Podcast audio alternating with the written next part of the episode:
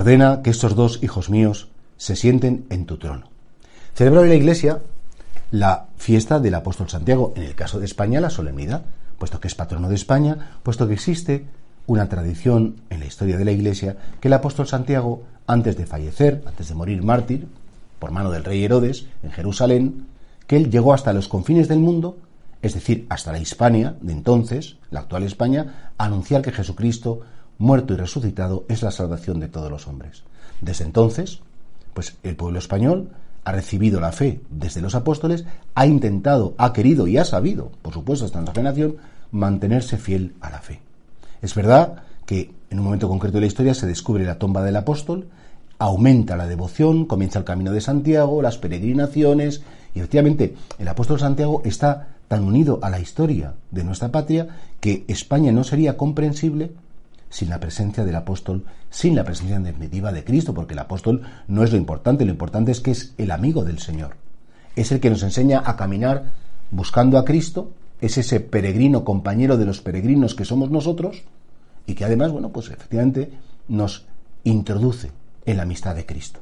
Este año además coincide que es un año santo compostelano, puesto que la fiesta de Santiago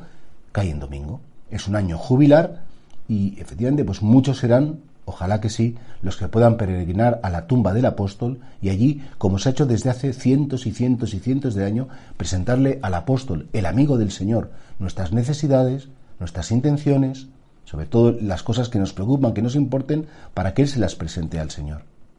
En definitiva, el apóstol Santiago, que tenía ese carácter que le llamaban el hijo del trueno junto con San Juan, y de hecho, pues fijaos que en un momento concreto de su vida, su madre quería que fuera primer ministro y por favor le, dice a Jesús, sienta a mi hijo a tu derecha, sienta al otro a tu izquierda para que sean muy poderosos.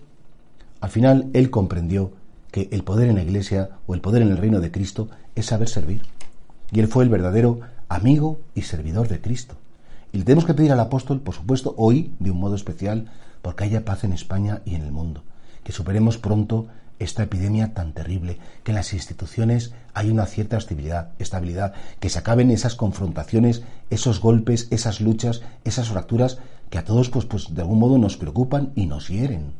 El cristiano no es alguien que es ajeno a la vida social, sino precisamente porque estamos en la sociedad, estamos en medio del mundo, tenemos que intentar colaborar que en nuestro mundo, en el mundo de nuestro alrededor, exista la justicia, exista la verdad, sobre todo que se protejan a los más débiles, a los más indefensos, a los no nacidos, a los ancianos. En definitiva, hoy, con todo el cariño, le pedimos al apóstol Santiago que cuide de nuestra patria, que cuide de nuestras familias y que España, que siempre ha estado vinculada a Cristo, no pierda su identidad cristiana.